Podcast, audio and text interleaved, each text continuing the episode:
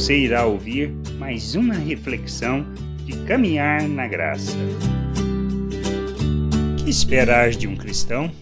Jesus ensinando em Mateus capítulo 18, do versículo 32 ao 35, contando a história do servo que foi perdoado, mas não perdoou o seu conservo, conclui da seguinte forma: Então seu senhor, chamando-o, lhe disse: Servo malvado, Perdoei-te aquela dívida toda porque me suplicaste. Não devias tu igualmente compadecer-te do teu conservo, como também eu me compadeci de ti? E indignando-se o seu senhor, o entregou aos verdugos até que lhe pagasse toda a dívida. Assim também meu Pai celeste vos fará, se do íntimo não perdoardes cada um a seu irmão.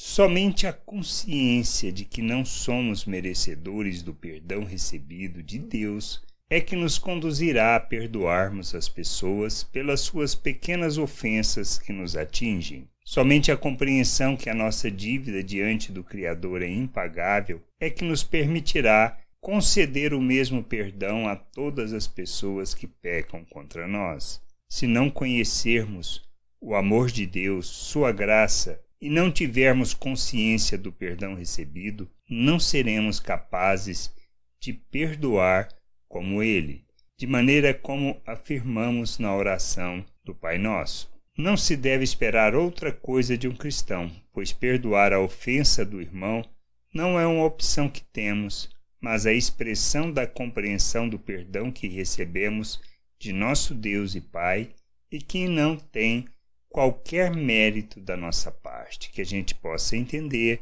e buscar o conhecimento do Senhor, pois é no conhecimento de nosso Deus que nós iremos viver segundo a sua vontade. Viveremos o pleno reino de Deus, expressando os valores eternos e manifestando as virtudes de nosso Deus e nosso Pai. Graça e paz sobre a tua vida. Amém. Não deixe de ouvir outras reflexões de caminhar na graça no agregador de podcast de sua preferência. Procure por Caminhar na Graça.